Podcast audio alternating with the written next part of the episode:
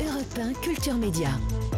Philippe Vandel. Merci de nous retrouver si vous nous rejoignez seulement à l'instant et merci si vous êtes là depuis le début de l'émission à suivre. Notre invité, l'écrivain Didier Van Kovlart, on parle de son nouveau roman La vie absolue dans lequel il reprend un personnage créé par lui il y a 25 ans dans La vie interdite, sauf que le gars était mort. Comment il va faire? Il va nous le raconter. Bonjour Jean Z. Bonjour. Vous êtes bien vivant comme vous Stéphanie Loire. Bonjour Philippe Bien Vandel. vivante, bonjour et salut Jean-Luc Lemoine. Oui, et nous vivant. Et Jean-Luc.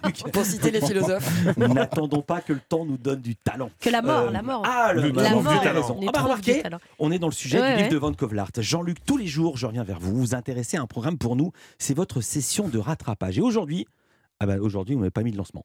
Non, Philippe, j'avais pas envie. Euh, on n'a plus le temps de faire des lancements, la vie passe trop vite. Alors, aujourd'hui, j'ai décidé de faire un tour de l'actu en zappant sur toutes les chaînes info. Et sur BFM hier matin, je suis tombé sur un truc incroyable. Dans quelques instants, on va se retrouver pour évoquer à nouveau l'affaire Palmade, bien sûr, mais d'abord le temps. Oui, c'est hallucinant. Et pendant 5 minutes, ils n'ont pas parlé de l'affaire Palmade. J'étais choqué. Ils ont parlé de la météo. Je J'en croyais pas mes yeux. Parce que les matinales info, en ce moment, c'est- quand même bizarre. hein.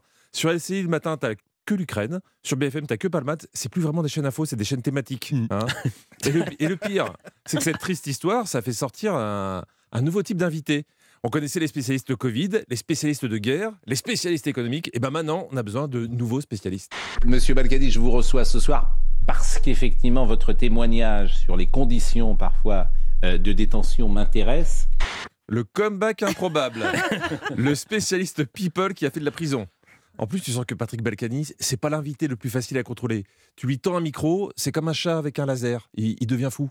Ce qui m'intéresse, bien sûr, c'est vous, mais en l'occurrence, c'est surtout Pierre Palmade ce soir, si vous me permettez. Ah ouais, alors ça je sais pas parce que moi la farine j'ai jamais pris.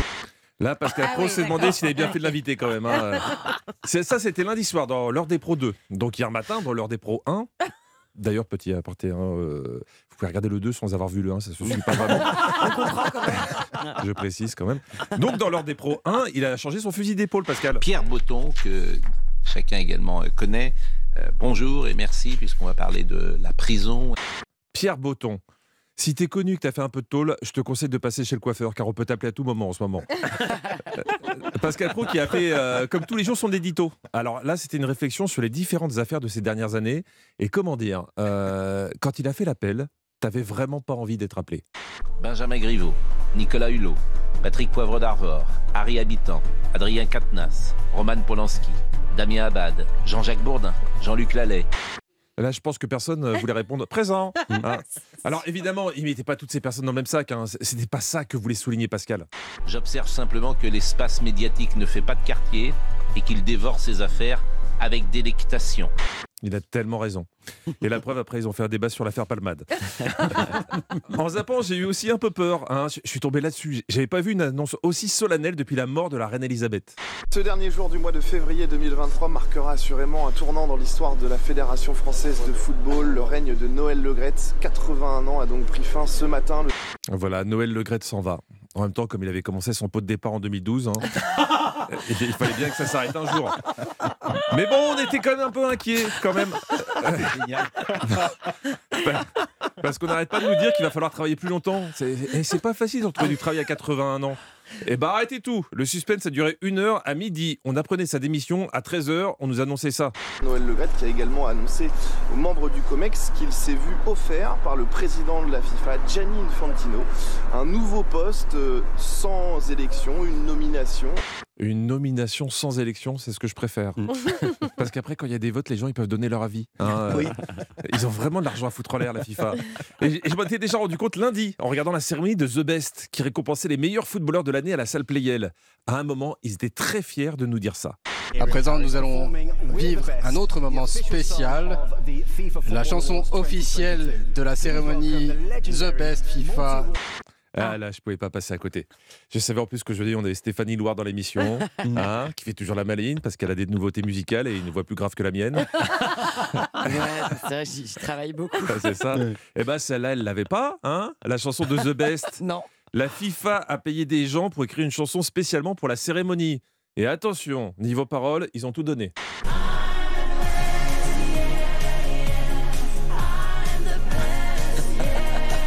C'est ça. C'est vous l'auteur, Jean-Luc, non? Non, je suis pas capable. Eh ben, au moins, ça rime. Euh, I'm the best, yeah, yeah, pour la soirée The Best. J'espère qu'ils n'ont pas payé cher, qu'ils ont gardé le ticket, hein, parce que là, euh, ils sont quand même bien fait carotter. Je, je- je pouvais, je pouvais l'écrire celle-là, en effet. Mais euh, je, je vais être honnête. Je vais être honnête. À un moment, ils ont quand même varié les paroles. Ils n'ont pas dit que I'm the best.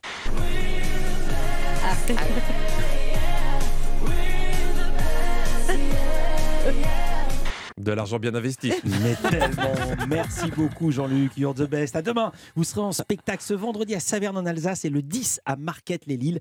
Et chaque jour dans Historiquement Vôtre de 16h à 18h avec Stéphane Bern sur Europe 1. Vous avez vu cette leçon de musique, Stéphanie Loire? Vous aurez quoi d'autre pour. euh, Euh, ça va être difficile. Ça hein. va être dur Parce de qu'il faut passer derrière. Ouais, ouais. En l'occurrence, j'avais prévu de parler de- d'un album iconique de Sting qui Oui. célèbre ses 30 ans. Non. Je pense qu'on sera en dessous. hein. Vraiment. Désolé. Jean Z. Le jeu vidéo est-il dangereux pour la santé? Réponse euh, tout à l'heure avec la science. Bonne question.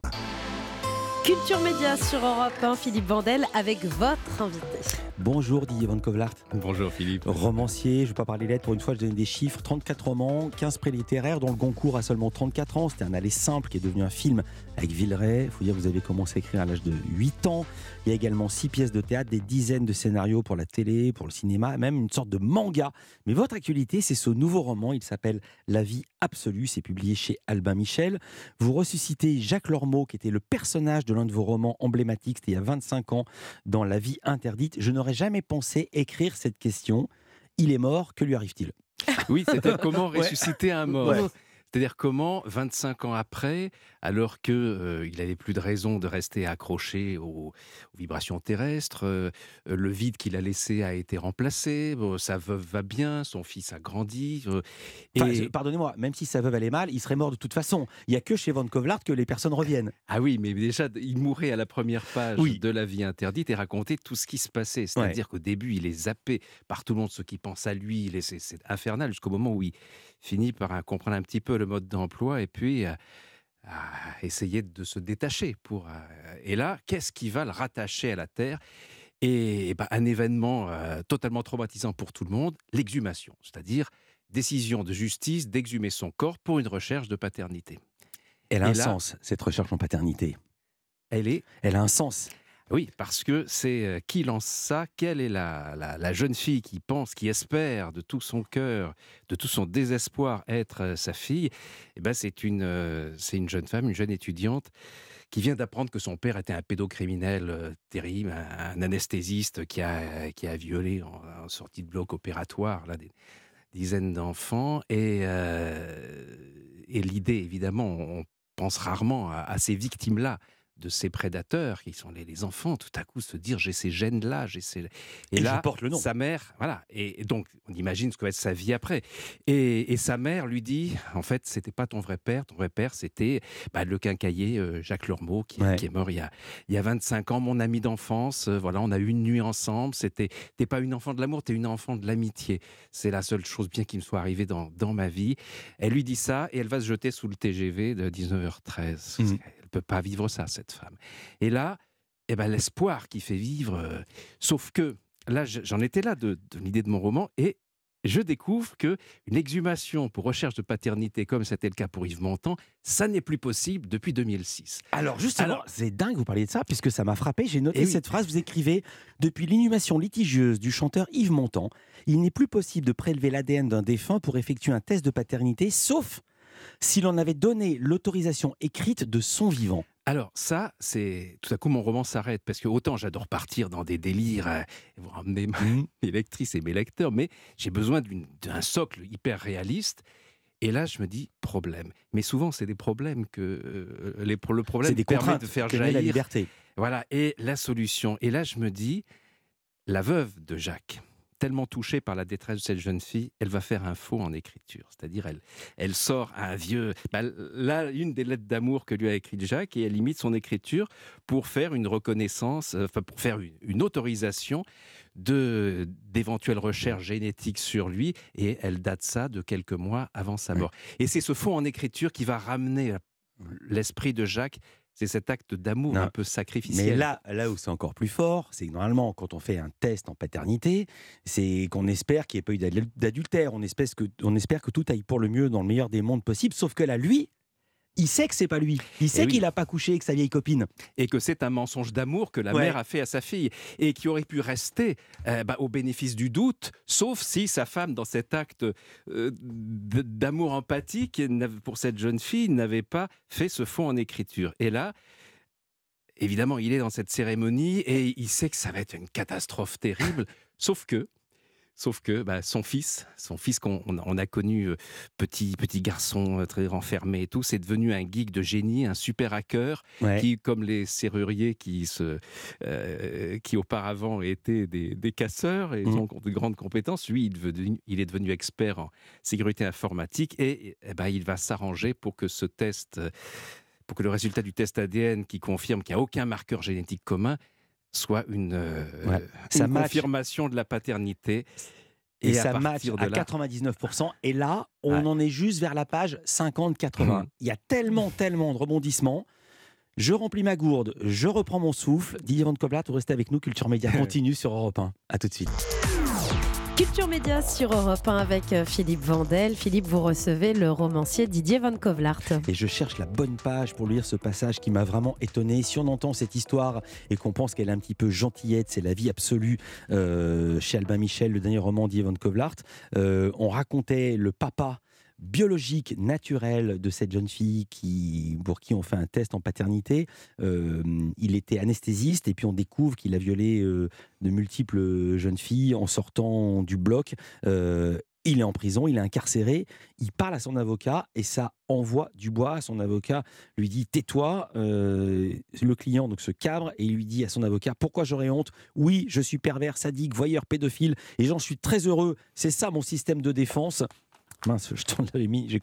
Je suis coupable et je m'en félicite. Je suis un rempart vivant contre le politiquement correct, le puritanisme hypocrite et l'infantilisation féministe qui asphyxie notre société.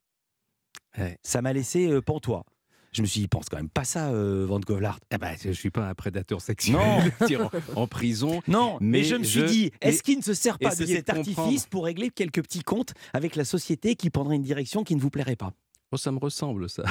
non, quand j'ai des choses, des comptes à, à- à régler, je les règle directement. Non, là, ce qui m'a, ce qui est arrivé, c'est que les- la pre- première phrase que vous avez lue, Mhm. en fait, elle a été prononcée dans la Non. réalité par un, un anesthésiste violeur. Vous savez que les personnages de la réalité s'invitent parfois à la table du romancier Ouais. qui est en train d'écrire. Qui dit pourquoi j'aurais honte tellement, oui, c'est-à-dire c'est présenter tout à coup ce- ce- ces atrocités comme une libération de, de la parole, une, une, une invitation justement à, à aller au bout de ces, de, de ces fantasmes. Et ça, euh, c'était d'une telle force, d'une telle brutalité que, vous savez, pour comprendre les monstres, il faut pas les juger de l'extérieur. Il faut leur laisser à un moment donné la parole, les laisser aller jusqu'au bout. Et là, euh, Jacques, ben, le défunt, entend ça et, et il entend surtout la manière dont cet homme veut se, se venger de cette fille du jour où il a appris que, euh, bon, sans, sans dévoiler, Racontez est- pas tout, qu'il n'en était pas Mais le en tout père, cas, ça et alors qu'il s'était interdit de la violer parce que la famille c'est sacré. Donc, euh, euh, il- veut tellement la faire souffrir à son procès. Et, Jacques se dit peut-être que je suis là comme une sorte de fusible, de coupe-circuit pour, pour euh, détourner ça de, de- sa fille.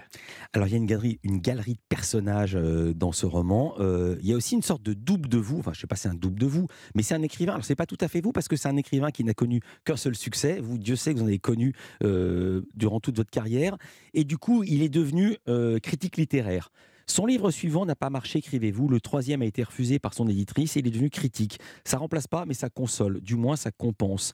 Sauf que les détestations qu'il suscite en flinguant ses confrères ne font qu'alimenter son dégoût de soi. Je me dis, tiens, ça serait pas un portrait de certains confrères Non, c'est- lui, c'est un ancien gendarme. Il y en a peu dans la, dans la Ouais. littérature. Euh, c'est lui qui avait découvert le, le cadavre de Jacques. Oui, C'était son premier cadavre. Il avait gerbé dessus. Mm. Ça l'avait tellement bon. J'ai mal posé ma question.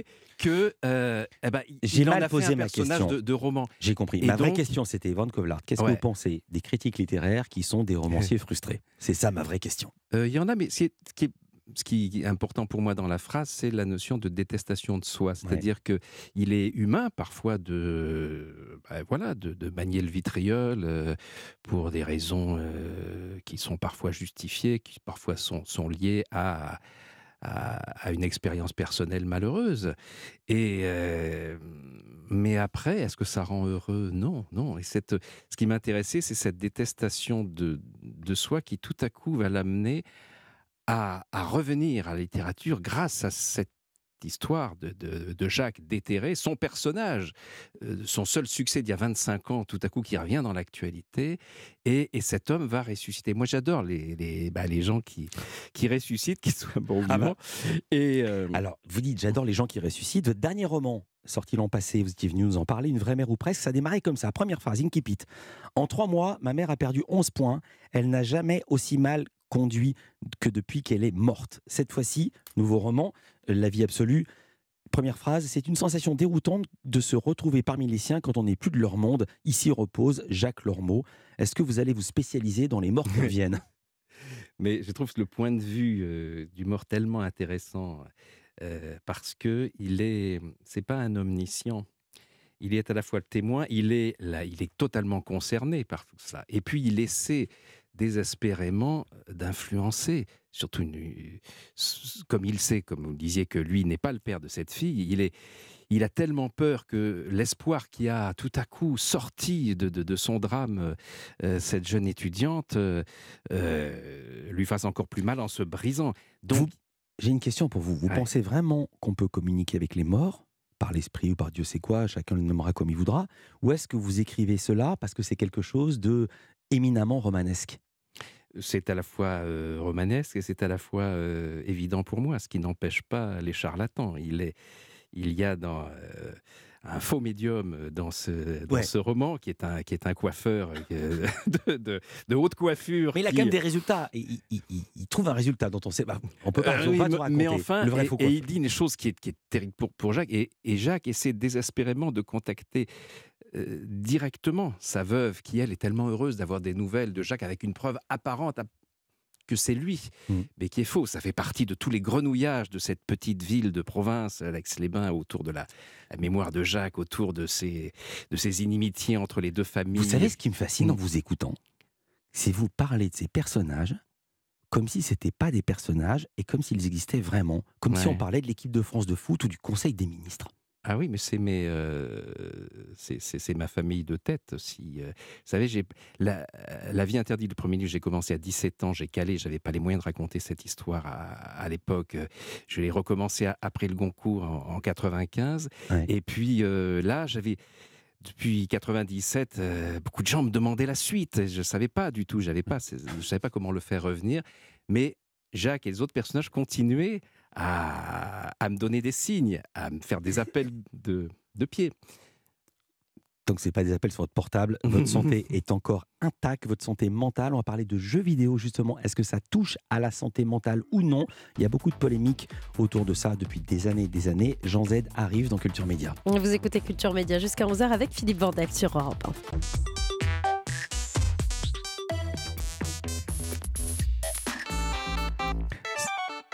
Ce petit sourire dans l'œil de Yvonne Kovlart, on reconnaît les sons euh, des, jeux vidéo. Vous n'êtes pas complètement coupé euh, du monde numérique, euh, Yvonne Kovlart. Dans votre roman, il y a un personnage de hacker. Ah oui, oui, donc évidemment, moi qui ne joue pas aux jeux vidéo, ben, je m'y suis intéressé à travers lui. Voilà. ça existe vraiment, l'impersonation, impersonation, attack. Qu'est-ce que c'est Racontez. Eh ben, là, en l'occurrence, il envoie un faux mail à partir d'une adresse du, juge des affaires familiales sur laquelle bah, il change de lettre. Il l'envoie au laboratoire qui fait l'analyse, le comparatif ADN, en disant envoyez-moi sur ce mail sécurisé un truc, et en fait qui est un mail qu'il va recevoir lui.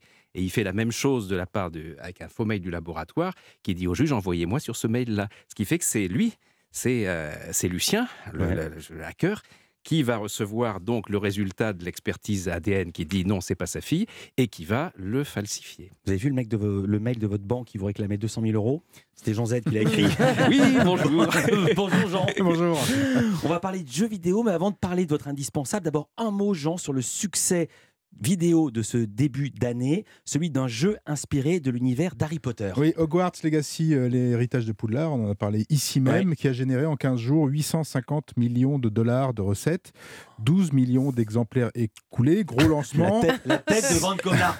C'est un jeu, hein. 12 Il y a qu'un millions. jeu. Ouais. Et un jeu qui est sorti partiellement, c'est un gros lancement, mais ça, va, ça ne va pas s'arrêter là, puisque le jeu est sorti sur PS5, mais il n'est pas encore sorti sur la PlayStation 4, Xbox One et Switch, des consoles qui ont des parcs installés d'ailleurs infiniment supérieurs à la PS5 et, à la, et au Xbox Series. Voilà pour l'info. Votre indispensable ce matin, ce n'est pas un jeu vidéo, mais un magazine. Oui, Epsilon, excellente revue d'actualité scientifique qui consacre dans son dernier numéro un long dossier sur le jeu vidéo et son impact réel sur nous autres, joueuses et joueurs. Il faut dire que les préjugés concernant les gamers euh, ne manquent pas depuis les années 80. Ce serait une drogue, il rendrait violent, sédentaire, asocial, bête, insomniaque, meurtrier. Exemple avec ce JT. Oui, tout ça, oui, oui. Exemple avec ce JT de 1983. La mâchoire est crispée, le regard fixe, les gestes saccadés. Les symptômes sont clairs, le diagnostic sans appel. Ces enfants sont atteints d'un mal très contemporain, la passion des jeux vidéo. 240 000 consoles vendues l'année dernière en France. Après les États-Unis, l'Angleterre et l'Allemagne, nous sommes donc atteints, nous aussi, par cette épidémie. Ah oui, c'est une maladie grave. Hein. Ouais, maladie grave. C'était en, c'était en 83, ils avaient 20 ans. On est 40 ans plus tard, ils en ont 60. Et rien n'a Euh, changé. Ça serait bien de les retrouver. Ça se trouve, ils sont très très bien, non Ah, mais je pense qu'ils sont très très bien. Aujourd'hui, bah, ce qui a changé, c'est que nous sommes 3 milliards, 3 milliards de joueuses et de joueurs sur la planète. De fait, les études sérieuses commencent à tomber. C'est ce que nous révèle donc ce magazine Epsilon. Neuroscientifiques, psychologues, sociologues, les chercheurs ont eu le temps d'analyser hein, et la base nécessaire pour évaluer eh bien, finalement les effets des écrans sur nous et nos enfants. Première constatation de ce dossier, il n'existe aucun lien entre jeux vidéo et violence. Le sujet est étudié depuis le début des années 90 et selon un chercheur en psychologie et en santé numérique à la Haute École de Santé de Genève, ce serait plutôt les personnes ayant déjà des traits de personnalité agressifs qui auraient tendance à aller sur ces jeux violents.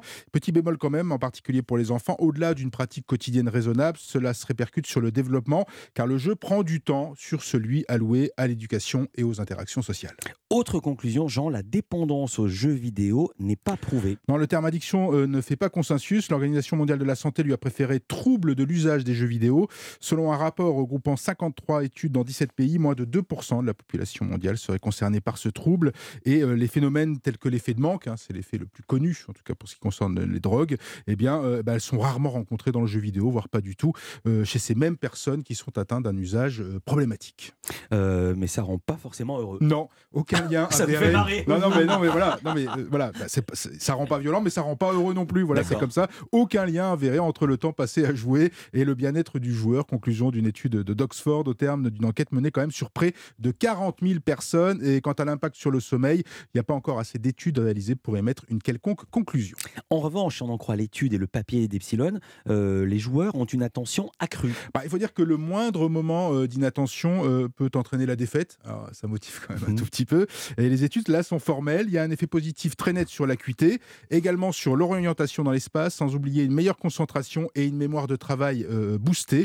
La suite de ce dossier passionnant, c'est donc à lire dans le dernier numéro de Epsilon. Merci beaucoup, Jean Z. Vous étiez très attentif, Yvonne Kovalart. Oui, parce que, par exemple, on parlait de l'attention. Euh, les enseignants vous disaient au moment où il y a eu la- le, le zapping, et tout ça, que les- les- tous les mots mettaient des mollusques, euh, parce qu'ils passaient leur temps à changer d'une chaîne à l'autre sans attention. Tandis que l'effet positif on est des, des jeux vidéo, euh, c'est ça, c'est ce que vous disiez, ce- ce- cette concentration accrue, cette école de la concentration. Et puis aussi, c'est quoi les jeux vidéo? Mais ils sont tous fondés sur euh, des, des ressorts narratifs de la mythologie, par exemple. Bien sûr. Donc là, on est devenu. Et puis, il faut rentrer dans la tête du concepteur. Donc, il y a un effet de psychologie, de- d'empathie active. Donc, tout ça a développé des qualités nouvelles que je retrouve chez mes jeunes lecteurs. J'ai la chance d'avoir un lectorat euh, qui, parce qu'on dit toujours les jeunes lisent plus, c'est pas vrai. Ceux qui lisent aujourd'hui lisent avec beaucoup plus d'exigence et, et lisent surtout du papier, parce qu'on voit bien que les écrans c'est pour les jeux, mais ils préfèrent le papier pour les, les fictions. Extraordinaire ce que vous dites sur la télévision, puisque il se trouve que moi j'avais fait, j'étais jeune journaliste actuel en 86, un reportage au Canada. Ils avaient fait une étude, ils s'étaient rendu compte que c'était l'invention de la télécommande. Il y avait des jeunes qui regardaient pas une émission de télé, mais qui passaient d'une chaîne à l'autre. C'est dans ce papier que j'avais inventé le mot zapping. C'est vrai? Eh bien, bien sûr que c'est vrai, sinon je le raconterai pas ici, je me permettrai pas. Et euh, ils s'étaient rendu compte, c'était une étude sérieuse faite par des scientifiques, que les élèves qui regardaient le plus de chaînes, c'était les meilleurs en classe. Ceci n'explique pas cela, mais je voulais juste le dire. Culture Média continue en parler de musique avec Stéphanie Loire, d'Yvonne Koblart avec nous sur Europe 1. Europe 1. Culture Média sur Europe 1 avec Philippe Vandel et votre invité Philippe Didier Van Kovlart qui signe La vie absolue chez Albin Michel. On va parler musique avec Stéphanie Loire, on va plonger dans les années 90, vous n'allez pas être dépaysé parce que le bandeau euh, de votre livre c'est une comédie d'enfer. Ça se dit encore la comédie d'enfer? Ah c'est l'éditeur qui avait ça. Et ben on est en plein euh, Mais il y a un retour des expressions des années 80. Mais vraiment. Bande de zinzin. Ouais. T'as le look, Coco. Votre indispensable du jour, Stéphanie, concerne un album iconique de Sting. Tout à fait. Bonjour à tous. Bonjour Didier Van. Bonjour. Euh, Sting, c'est l'artiste britannique qui a cumulé autant de récompenses que Philippe Vandel a d'ex dans le métier. Et c'est vous dire, il y en a beaucoup. Et là, on est en train de se dire, mais il en a combien des Grammy Awards? Euh, Sting célèbre les 30 ans de son album acclamé par la critique dès sa publication en 1993. On n'est pas complètement dans les années 80, on est plutôt dans les années 90. C'est Ten Summoner's Tale.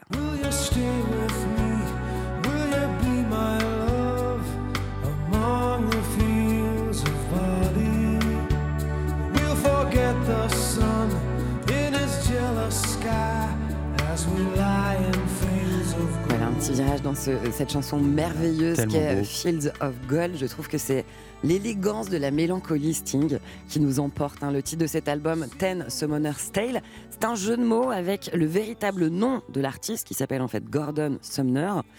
Et, euh, et aussi qui concerne l'un des pèlerins euh, des contes de Canterbury de l'écrivain britannique Geoffrey Chaucer.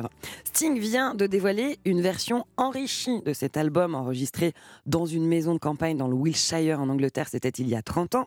Un album qui lui a valu six nominations aux Grammy Awards et aussi le trophée de la meilleure performance vocale pour ce titre If I Ever Lose My Face in You.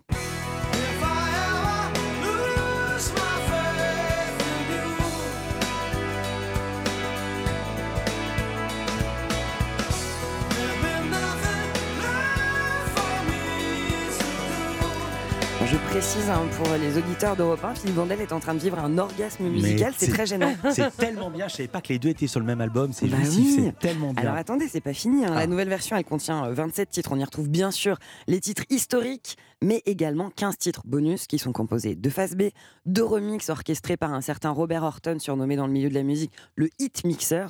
Euh, dans cette édition de luxe, on retrouve aussi des versions alternatives de tubes qu'on a tous un matin fredonné sous la douche, comme par exemple cette pépite, une version alternative de It's Probably Me avec Monsieur Eric Clapton.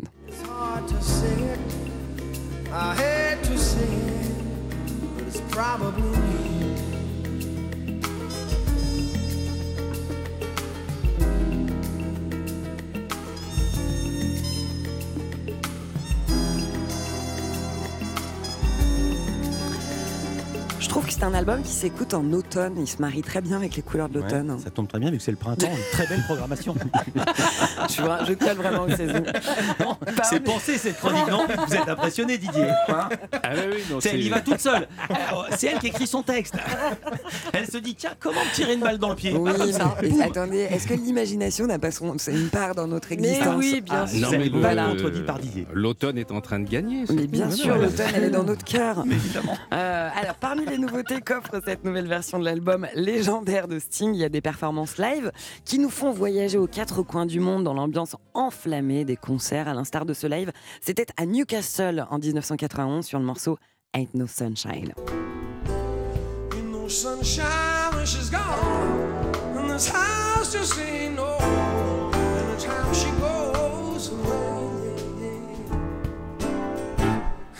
Sunshine when she's gone. C'est quelque chose hein, sur scène. Cet homme a un charisme, une endurance. Il a d'ailleurs souligné euh, cette capacité d'endurance dans une confession intime à un journaliste anglais, une confidence qui le suit et qui continuera de le suivre probablement toute sa vie. C'était il y a un peu plus de 20 ans. Et c'était dans une interview, euh, il s'était confié sur la philosophie, sa philosophie de vie et le tantrisme. Est-ce que vous avez entendu parler de, de cette interview? Du tout. Voilà, alors il il parle, il évoque le tantrisme et il, il raconte qu'il le pratique au quotidien dans l'intimité de son couple avec euh, son épouse.